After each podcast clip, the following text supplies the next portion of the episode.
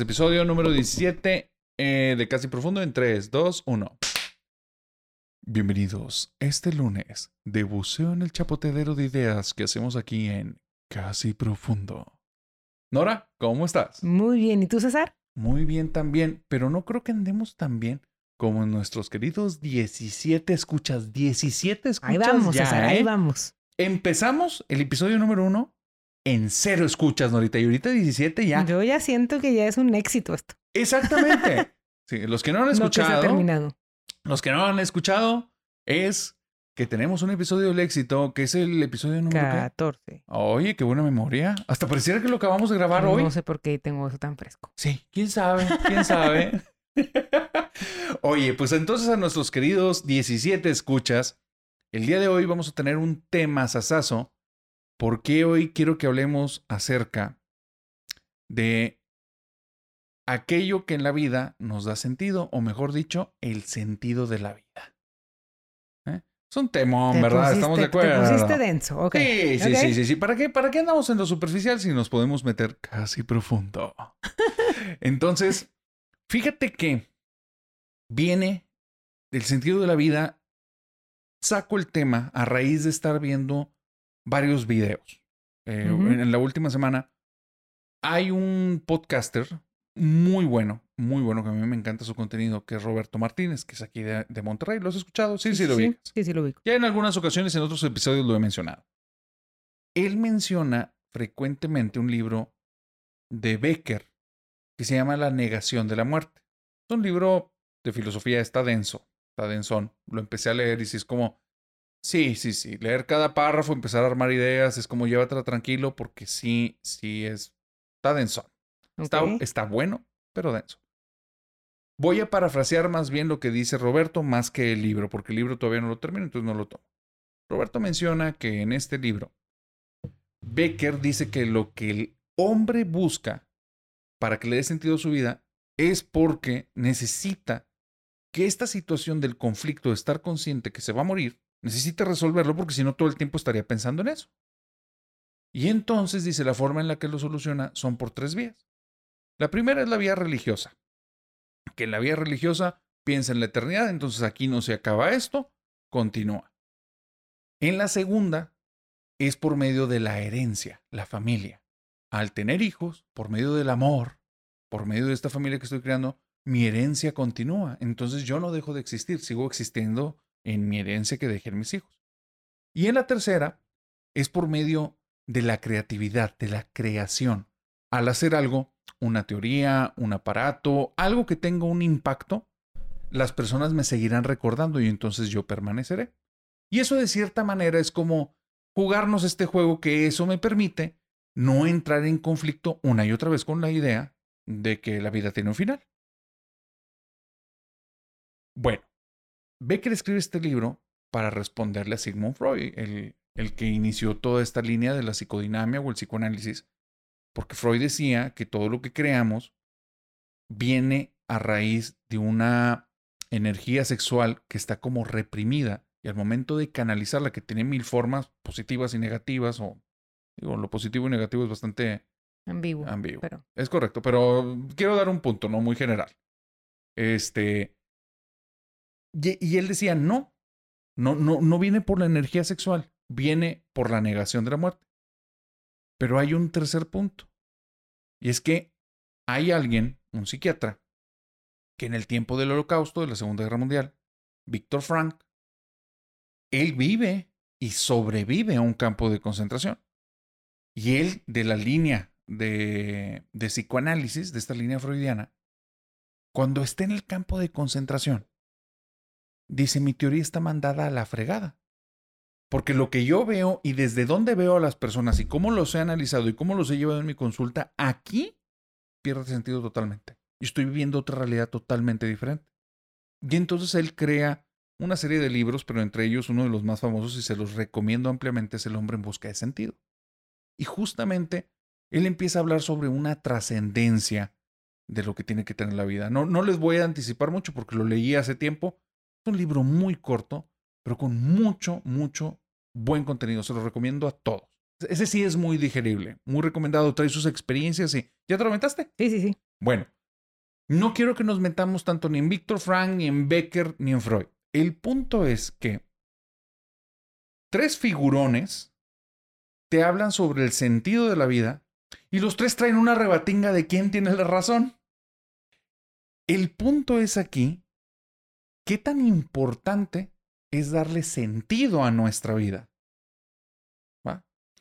Desde ti, la situación está del sentido de la vida para ti, Norita, ¿ha tenido alguna relevancia a lo largo de tu existencia? ¿O no?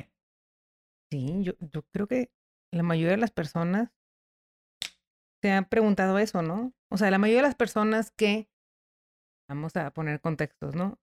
Que tienen como resuelto lo básico de su vida, ¿verdad? Porque si no tienes cosas que no puedes vivir sin eso, pues no vas a estar pensando, oh, ¿cuál es el sentido de mi vida? Tengo que comer, tengo que buscar, o sea, ya una vez ya en un, cuando ya tienes cierta estabilidad, este, de todo tipo. Económica, emocional. Económica, social, emocional, de seguridad, de lo básico en Maslow, digamos. Yo creo que la gente sí se, se pregunta eso.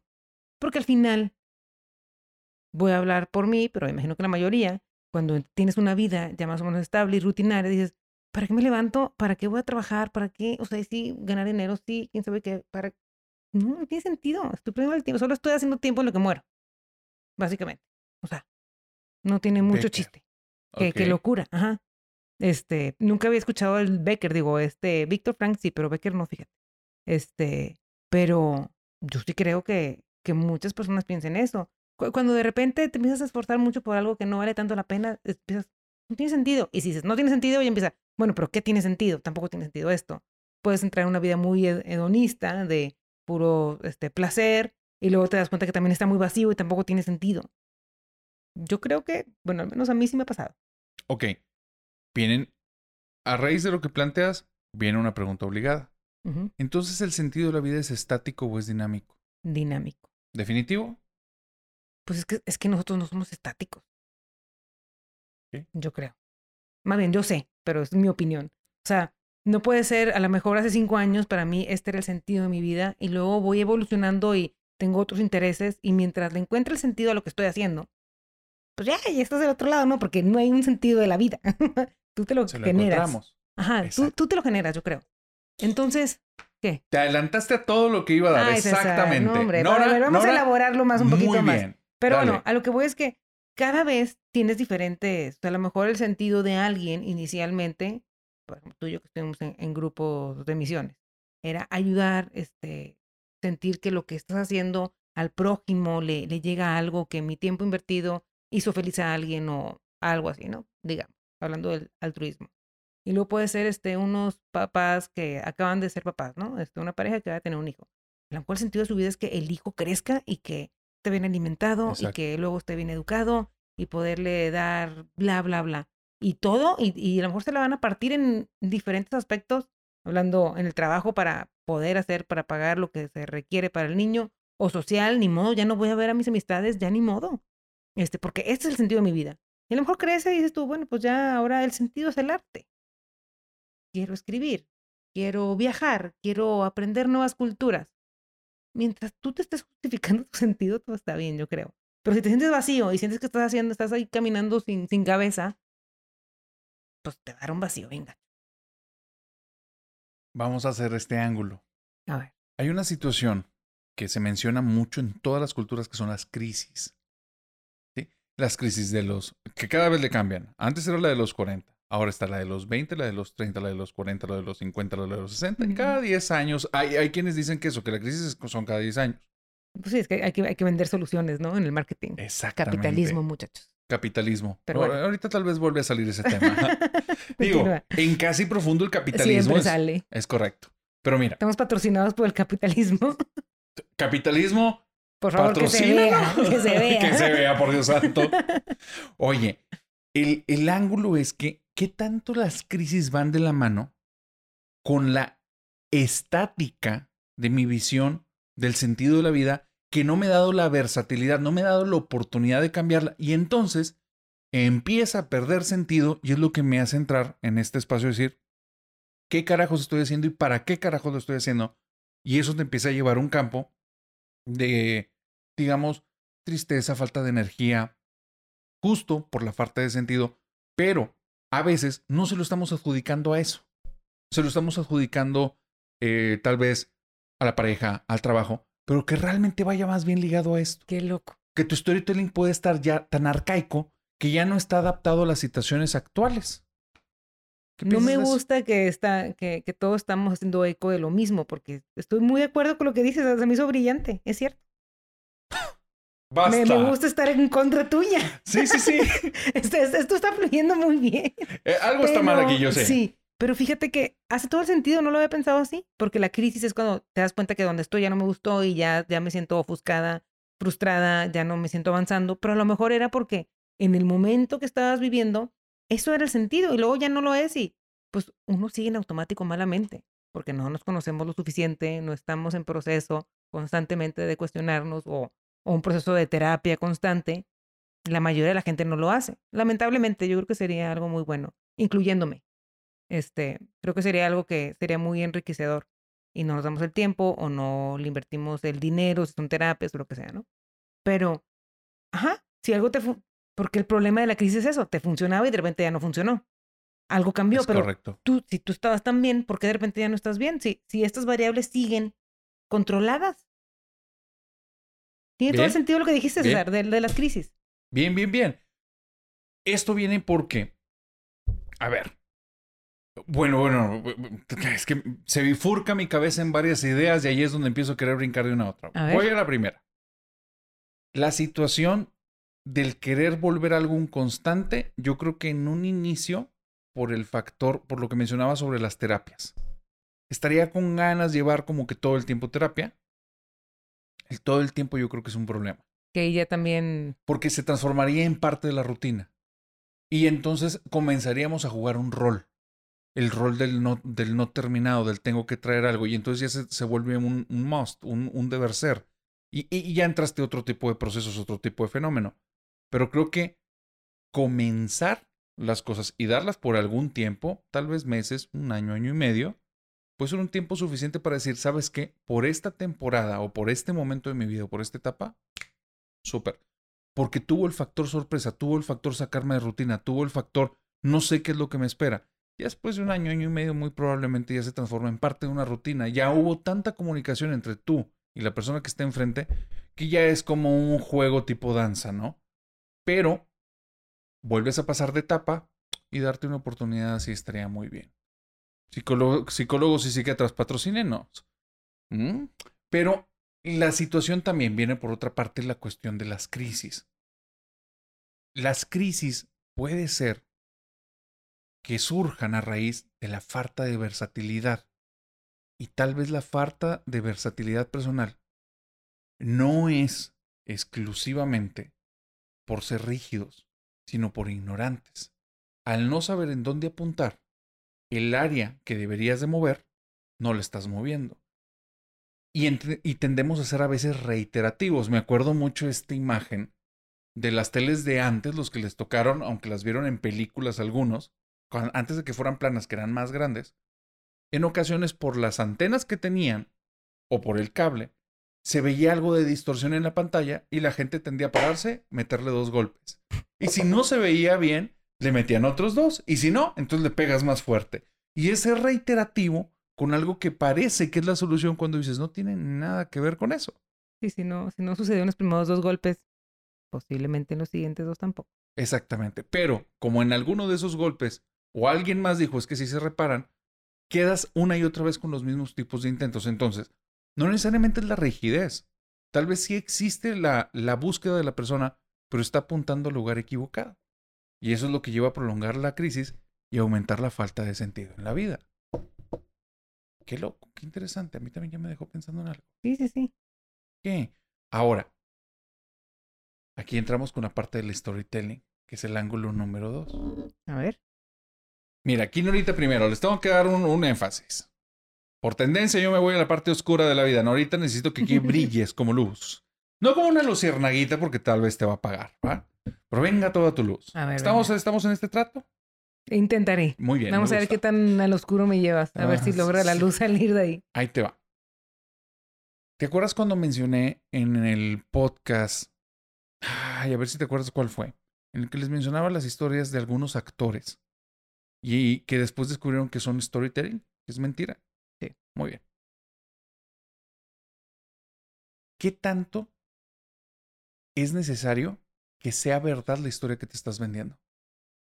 Porque si te llegas a vender una falsa, ¿qué tanto la decepción se puede transformar en el motivo en el que ya no quieres avanzar? Voy a algo.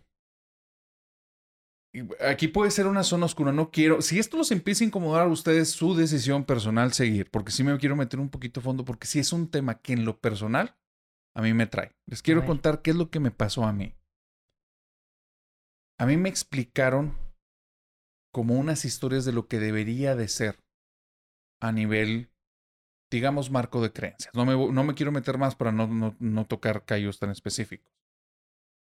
Em, cuando voy y me topo con la verdad, porque me meto a un trabajo de investigación serio en esos campos, a ver de cerca, me cuenta que todo es mentira. O sea, que realmente la verdad es, que todo es mentira. La verdad es que eh, la verdad es que lo que me están diciendo son storytellings y es mentira.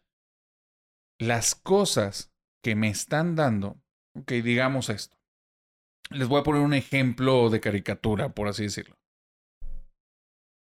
Monje tibetano.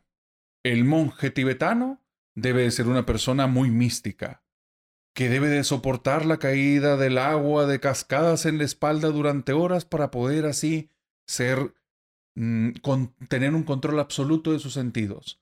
Debe de estar en un lugar ante todas las condiciones adversas de la naturaleza poder mantener su regulación de temperatura y siempre enfocada a su mente.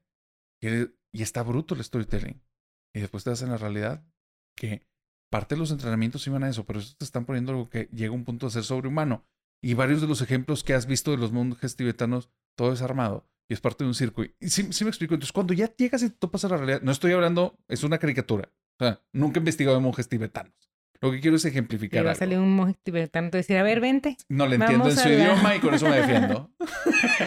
me refugio en mi ignorancia en algunos temas. Pero bueno, no sé si estoy perdiendo o. No, no, no, sí. Bueno, creo, creo que me vas llevando. Ok, ahí les va. El punto es que me doy cuenta que me están contando, o sea, me estás poniendo a practicar algunas áreas que me funcionan para ciertas cosas, pero la historia que me estás contando, el hacia dónde debo de ir, es una mentira, es una falacia, no es cierto y no existe, nadie lo ha experimentado y me estás contando un cuento. Cuando la descubro... ¿Qué sirve o no sirve? Ese es el punto. ¿Me sirve hasta qué punto? Ok. Porque hay un momento en el que yo voy a decir, si, que ahorita voy a poner un ejemplo que es real, que está, que está muy fuerte, que yo voy a decidir si aún sabiendo que tiene mucho de mentira eso y tiene muy poquito de verdad, ¿me conviene seguirlo creyendo? ¿O decido ya no creerlo porque trae este balance? Pero es una decisión. El punto es que si ahí decides no creerlo, te puedes ir para abajo. ¿Va? Entonces, ¿qué tan arriba te llevo esto y qué tanto te va a hacer sembrar toda tu vida? Entonces, ¿qué tan necesario es que sea veraz en lo que crees? Y aquí es donde entramos en ese tema que platicamos de los storytelling que a veces pueden hacer daño. O sea, ah, Ay, César, a ver. Era muy oscuro, yo te dije. Sí. Mira, definitivamente creo que el storytelling, aunque sea mentira, funciona. Y ah, vamos a hablar de, de las medicinas, los placebos. Que funciona. Totalmente de acuerdo contigo. O sea, yo te doy esta pastillita y con eso te vas a sentir mejor. Y a lo mejor te sientes mejor. Estaba leyendo sobre eso y dice, es, increíble. y yo decía, entonces, ¿cómo prueban digo, me estoy cambiando de tema, pero yo decía, ¿cómo prueban las medicinas de verdad? Es todo un tema. O sea, todo un tema. Tienes que darle a alguien una medicina sin que sepa que es para eso, para él se curó, para saber que no fue su mente la que lo curó o su percepción. Qué locura. Y porque explicaban un poco, tengo, me regalaron un libro una vez que eran de que 50 temas de psicología, como ah, bien, generales. Son como tres páginas de cada uno. Pero cada uno te explica lo que es y luego te dice como grandes rasgos en qué se basan. Y venía en eso. Y venía de que, ok, en el, de esos placebos, este, no sé, de un marco de referencia de 300 casos, pues la mitad y la mitad le dieron pastilla que sí era y el que no era, y los resultados eran casi iguales. Y tú, a lo mejor la que sí era. ¿Cómo vas a saber entonces, no? Está muy loco. Va a estar muy interesante cómo hacen eso para, para poder validarlo. Este, pero pues ahí es, ahí es un caso, ¿verdad? No existe, nunca existió, siempre ha sido una mentira, te vendió una mentira y funciona. poquito más denso, las religiones. Por eso no quería pisar callos. Va por ahí. Pero, pero, pero, no estoy diciendo que las religiones sean falsas. No. No, no, no. No, sabemos. Exactamente. No se puede comprobar. Ajá. Este, el tema de la religión. Qué complicado. Qué complicado. Porque como no se puede comprobar, yo te puedo decir sí, sí, sí, y como nunca te voy a comprobar que no, no pasa nada. Y el que dice que no es no, no, no. Como no te puedo comprobar y pueden venir los milagros, que puede ser ciencia, que si estudias más encuentras un sentido, pues que jamás vamos a encontrarle un sentido y una lógica detrás y suceden y a lo mejor es porque no sabemos cómo medir eso. O a lo mejor efectivamente es bien, bien complicado, pero, pero por siglos hemos tenido religiones y claro que han funcionado y posiblemente sean mentira, porque no sabemos si es verdad. Entonces no importa, más bien lo importante aquí es que no importa si sea verdad o mentira, es que, que te funcione. Ajá. Yo puedo vivir una vida de con cierta religión o ciertas costumbres y si eso me funcionó, qué maravilloso. Entonces, sea verdad o no, no importa. Si eso va a hacer que yo me porte bien, porque al final no quiero que me juzguen y me manden a un infierno, ah. pues qué maravilla de storytelling. Pero ahí te va. Ok, pregunta. Cuando lo haces inconsciente estoy totalmente de acuerdo. O sea, si, si dices esto me está haciendo sentir mejor y se transforma en tu radar, súper válido. ¿Qué ocurre mucho con los que cambian de religión. Demasiado. Es un fenómeno que a mí me encantó cuando lo empecé a descubrir que es el católico que se convierte en budista, pum, tuvo un cambiazo. El budista que se vuelve católico, pum, tuvo un cambiazo. El, e, e, el punto es que ese cambio los hizo darle un sentido diferente a su vida, entender las cosas de manera, se compró. No por esto es mentira, pero la historia que le contaron, lo que le están diciendo de el ángulo de vida, está, él lo está validando. Resuena y dice, esto es. Exactamente. Y empieza a cambiar. Y empieza a funcionar. Exactamente. Pero cuando ya eres consciente, creo que estás hablando de otra cosa. Y ya es como más utilitarismo. Utilizo las cosas a mi favor y todo se va transformando en un tipo de escalón. ¿Hasta qué punto eso realmente es como, no sé si me expliqué, porque son dos fenómenos distintos. te explicas. Bueno, creo entender algo. Dale. Sea lo que estás explicando. El tema con la religión es como, no puedes saber en realidad. es una maravilla. Porque ahí sí ni siquiera es como que ya me di cuenta que es mentira. No es cierto. El ateo más ateo que te diga eso es mentira, no sabe. No. No puede saber. Como el creyente más creyente no te puede decir que en realidad un Dios hizo el cielo y la tierra. Tampoco te lo puede. O sea, no hay forma es una maravilla porque pues es como, pues vamos a contarnos el cuento que sea, que nos funcione.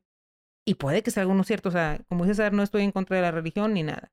Yo tengo dudas de creer o no creer. O sea, como yo creo que muchos este, que te conviene, pues sí, una, mm, tienes dudas, dices, algunas cosas no me suenan, no resueno con algunas cosas, pero si eso me da tranquilidad de cuando pierdo un familiar, pensar que lo voy a volver a ver, pues con esa, con esa esperanza, mera esperanza, porque ni siquiera, yo creo que muy poca gente puede estar segura, personas muy creyentes.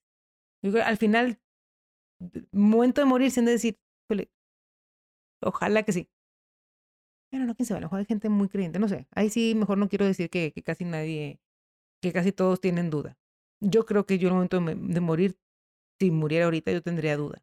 Decir, ojalá que sí. Ojalá que sí. Ojalá que sí. Este, pero, luego digo, pues X, porque si te mueres, pues no vas a, o sea, ya no voy ya no, como no lo voy a validar ni no, simplemente ya no existes y pues ya X, ¿no? O sea, el estrés es antes de, porque ya después no importa porque pues ya no estás. Así, sí, sí estás, qué chido, bueno, pero si existe una vida eterna? Sí, por así. Ah.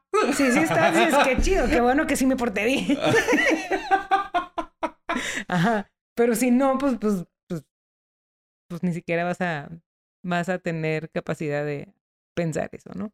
Este, pero bueno, el punto es que es un claro ejemplo de las religiones y han funcionado por, por mucho tiempo para todo tipo de temas, ¿no? Desde, desde crear fe, etcétera, como control.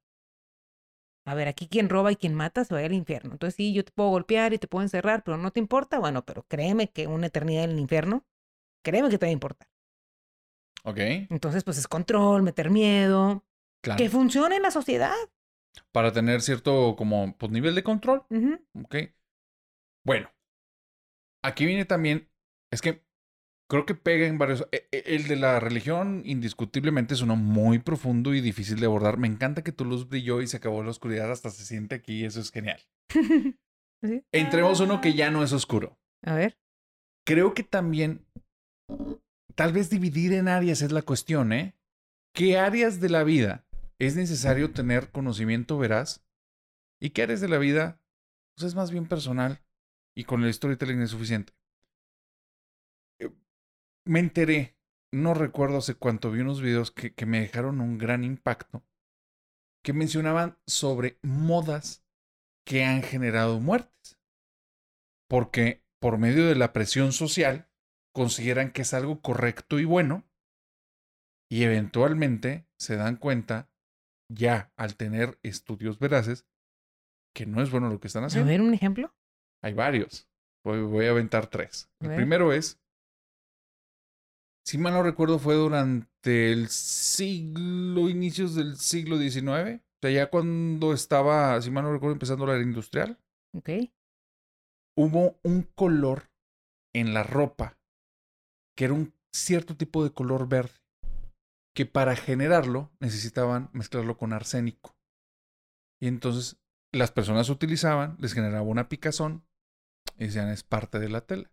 Eventualmente hubo muchísimos casos de personas muertas por arsénico en toda Europa. Wow, no sabías. Entonces, la, la creencia de que está bien, es lo que queremos, nos gusta, y empezar a difundir qué es la moda y lo deberías de utilizar, al no tener como ciertas bases científicas y empezar a expresar que alguna explicación o justificante para lo que está ocurriendo trajo consecuencias mortales.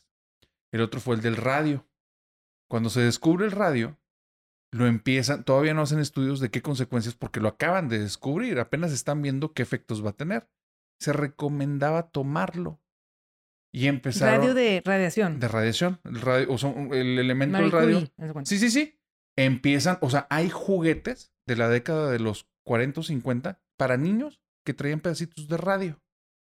Para que ellos detectaran con un detector Geyser, Heiser, no, no recuerdo ahorita el nombre, el de radiación, y, y traía su pedacito de radio. Y lo vendían en jugueterías.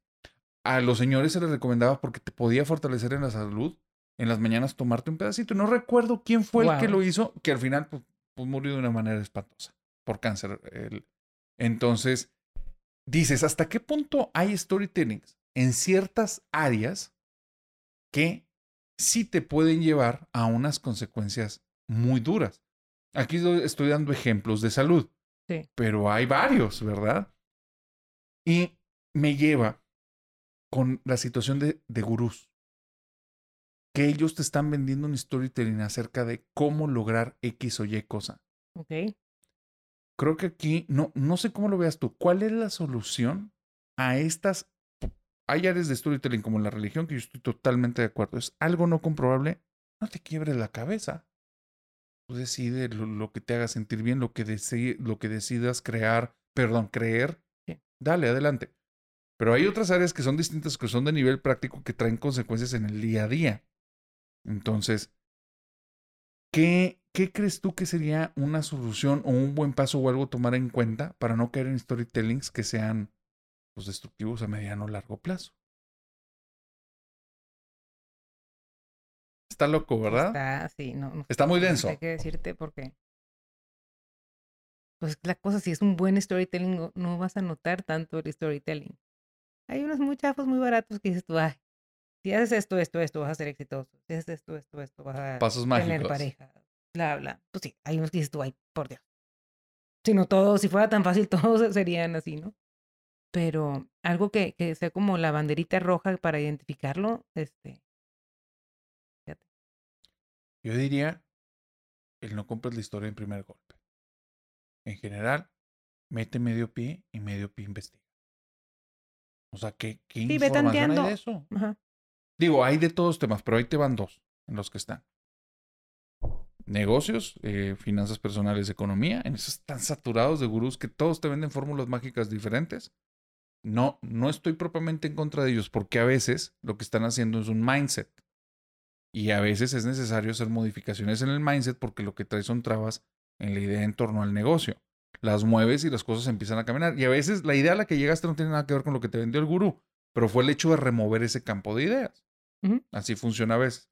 Si compras la fórmula mágica tal cual, al cuate que está en Timbuktu queriéndolo aplicar en México, digo, por sentido común las cosas no, no es la misma economía, ni son las mismas reglas, ¿verdad? Sí, sí, sí. Pero bueno, pero la otra área es también en el de relaciones.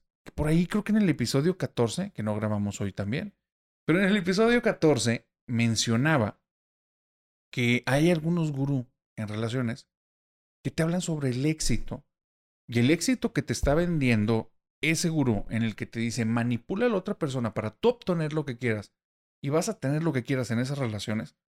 Sí, pero no te está hablando que la consecuencia a largo plazo es que todas esas relaciones van a estar deshechas y van a ser hipertóxicas.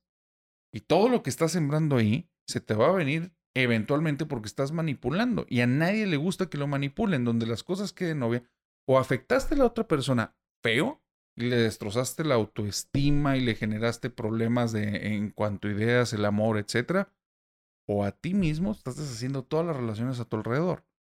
Y entonces es un creerlo, meterte de lleno, tener el efecto que te está diciendo, sí, pero así como en el radio no estás viendo las consecuencias a mediano y largo plazo. Entonces yo creo que cuestionar, ¿no? Indagar más, buscar dos, tres fuentes. No sé cómo lo veas tú. Sí, sí. Me late. Estoy como. ¿Qué te quedas pensando, Nora? pues, este, no sé. Es que, por ejemplo, ahorita que hablabas de los gurús del amor, me fui por, me fui pensando a otro lado, porque dicen, bueno, éxito en el amor. Bueno, ¿qué define el éxito del amor? Es que salgas con muchos hombres, una mujer, o muchas mujeres, un hombre, que te pelen para un primer date. ¿Ese es el éxito? ¿O el éxito es una relación que sea este, fructífera y que los dos crezcan y se apoyen, pues obviamente no te está llevando al éxito en relaciones. Te está llevando cómo, cómo hacer el primer engancho, ¿verdad? Para que luego ver si, si puedes mantener a la persona. Pero yo no pensaría una persona que, o sea, con esas características tenga éxito en las relaciones. Totalmente de acuerdo. Es como el pensar, este, no sé, el chavo que, que, que tiene mucho pegue y todas las chavas quieren andar con él. Eso no es tener éxito en las relaciones. Eso es tener mucho pegue. Estoy de acuerdo 100%. ¿Sí me explico? O sea, 100%. Éxito en relaciones a lo mejor es una persona que su primer novia, súper bien, y empezaron a andar y se entendieron muy bien y crecieron juntos y hay mucho amor y respeto, este, y trabajo en equipo y eso es un éxito en la relación. Y a lo mejor no es tu referencia de éxito en relaciones porque pues a lo mejor es una persona que pues no, no tiene tanto carisma como el que anda todos atrás de él, este, y luego aparte pone cuernos y porque pues como todo mundo le está tirando el calzón, es más fácil que caigan cosas, o sea, todo lo contrario. Y lamentablemente es, la idea de éxito en relaciones. Es como, tienes a todos atrás de ti. No, eso no es éxito. Es más, la gente que quiera algo serio contigo va a tener dudas porque no eres una persona de fiar. Totalmente de acuerdo. Pero bueno, nos estamos yendo bien chorro No, me encanta, me encanta, me encanta. Pero entonces ahí digo, pues no te están vendiendo el éxito, te están vendiendo si de plano nadie te pela y estás desesperado, ¿cómo hace para ver si alguien te pela en alguna ocasión, no? Es que fíjate que acabas de dar un punto. O sea, creo que muchas de las ideas de los storytelling peligrosos que puedes comprar es porque no sabes exactamente en dónde estás y qué estás buscando. Y le dan lo mismo a todos. Sí, exactamente. Y, y, estás comprando algo que, como en la situación que mencionaba de la crisis, a veces la crisis surge a raíz de que tu vida no tiene mucho sentido porque el sentido es dinámico. En esa parte estamos de acuerdo. O sea, depende de tu etapa, no somos los mismos después de cierto tiempo. Entonces, tal vez en la situación que estás, que estás buscando algo en X área de tu vida, no tienes bien definido qué estás buscando, para qué lo estás buscando, qué es lo que te gustaría desde tu historia, qué no te gustaría que sucediera. Y al no, no darte esa tarea, esa chancita, pues cualquier cosa que te vendan suena. Sí. Y dices, va, exactamente. Todo, lo que brilla si estás con vacío y no tienes ni idea por dónde y alguien te dice por aquí es, pues vamos a intentar. Es correcto. Y te vas con el, pues lo que brilla es oro. Sí, o, o no puedo estar peor de lo que estoy. Exacto. si algo cambia, de estar mejor, ¿no?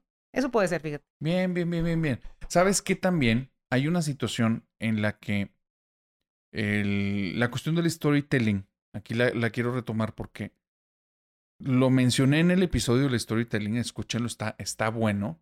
Fue la, la, anécdota que nos traías de las personas que les querían vender un departamento y todo, todo viene desde el ángulo de cómo te plantean las cosas. Pero hay otra, hay otra versión del storytelling. Y es que cuando le, para, para contar bien un storytelling, tiene que saber a verdad, se tiene que escuchar como verdad. Pero no porque se escuche, es verdad. y ahí entra una combinación de factores que es desde el criterio personal, el sentido común, la experiencia y el indagar un poquito más. Hace muchos años, creo que no lo he dicho aquí en el podcast, creo que te lo conté alguna vez, me topé un panfleto afuera de la Facultad de Psicología en el que nos invitaban a todos, o sea, al que viera el panfleto, a reunirnos en una casa para hacer oraciones, porque ya venía el momento de la trascendencia del Señor, porque se acaba de abrir el quinto portal de la era de Acuario, gracias a la iluminación obtenida por los atlantes. Me acuerdo que para mí me voló la cabeza que alguien pusiera un montón de palabras que me generaban reacción en mi mente que es, o sea, ubico todas las palabras, pero no tienen relación. Iba con una persona, una compañera, que me dijo, vamos. Eso sí está bien cañón. Está bien cañón. y lo que no se estaba dando cuenta ella, que estaba hecho el texto de tal manera que te daba una sensación de familiaridad, porque son palabras que ubicas y al estar todas secuenciadas bien escritas, es, técnica, pero suena que todo va parte o va, va siendo forma, eh, parte de, formando parte de. Entonces te da sensaciones de certidumbre que son las que estamos buscando todo el tiempo. Y dices, no, pues voy.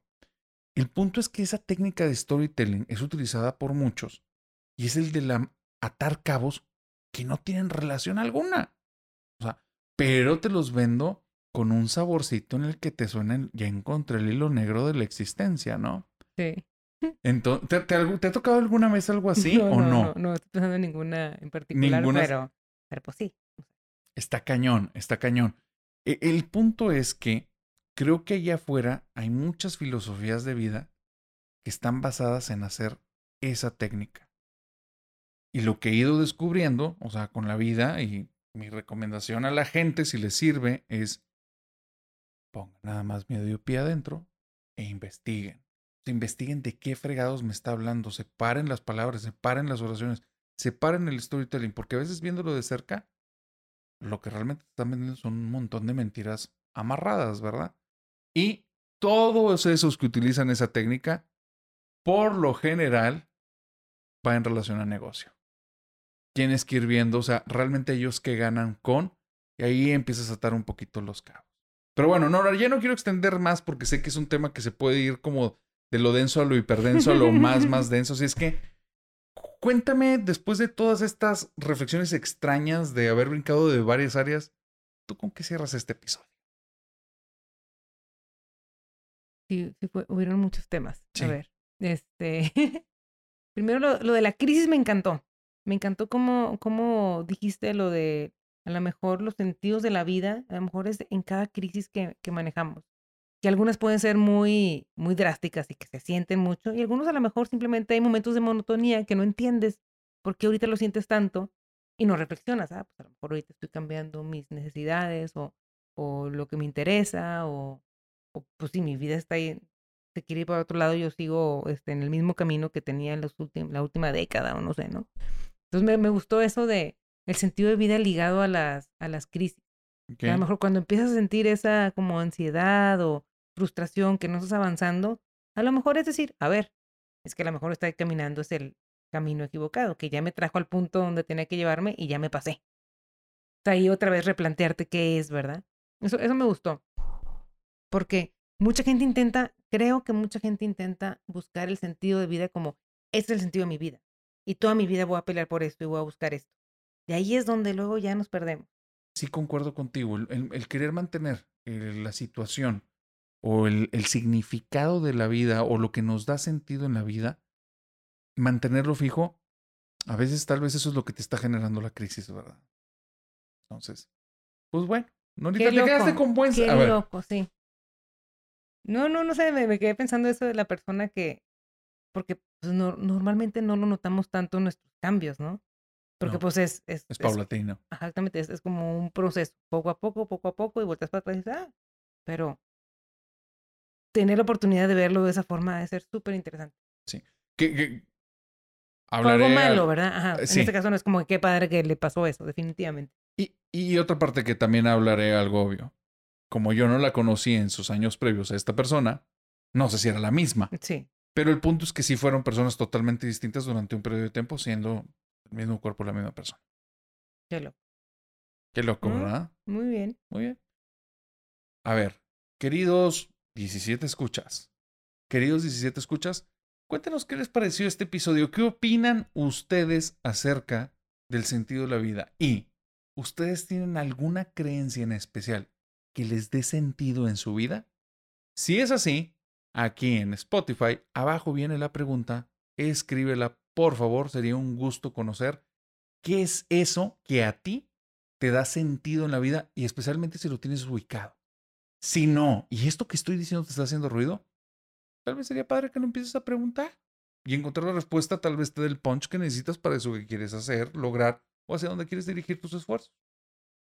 Eh, Súper bien. Ahorita, nos vemos en el siguiente episodio. Chao, chao. Gracias por haber estado en este lunes del chapoteadero de ideas de Casi Profundo. Bye bye.